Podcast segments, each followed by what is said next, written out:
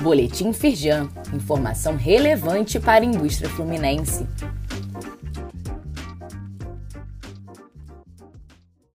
Edição de quarta-feira, 29 de março de 2023.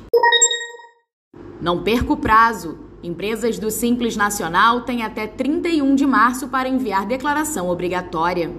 O objetivo da DEFES 2023 é informar a Receita Federal sobre a situação socioeconômica e fiscal referente a 2022.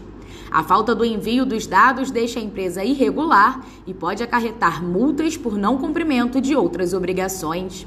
Saiba todos os detalhes no site da Firjan. Firjan participa de seminário promovido pela Prefeitura de Niterói sobre desenvolvimento da indústria naval.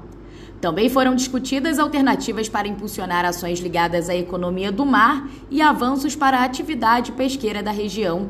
O primeiro vice-presidente da Firjan, Luiz Césio Caetano, destacou que também é importante estimular outros mercados nesse entorno, como o turismo.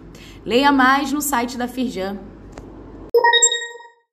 Cases sobre segurança hídrica marcam seminário na Firjan pelo Dia da Água. Foram apresentadas ações sobre reuso, dessalinização, inovação, tecnologia e monitoramento de perdas de empresas como Porto do Açu, Braskem, Águas do Rio, Boticário e L'Oréal. Carlos Fernando Gross, primeiro vice-presidente da Firjan Sirge, participou do evento.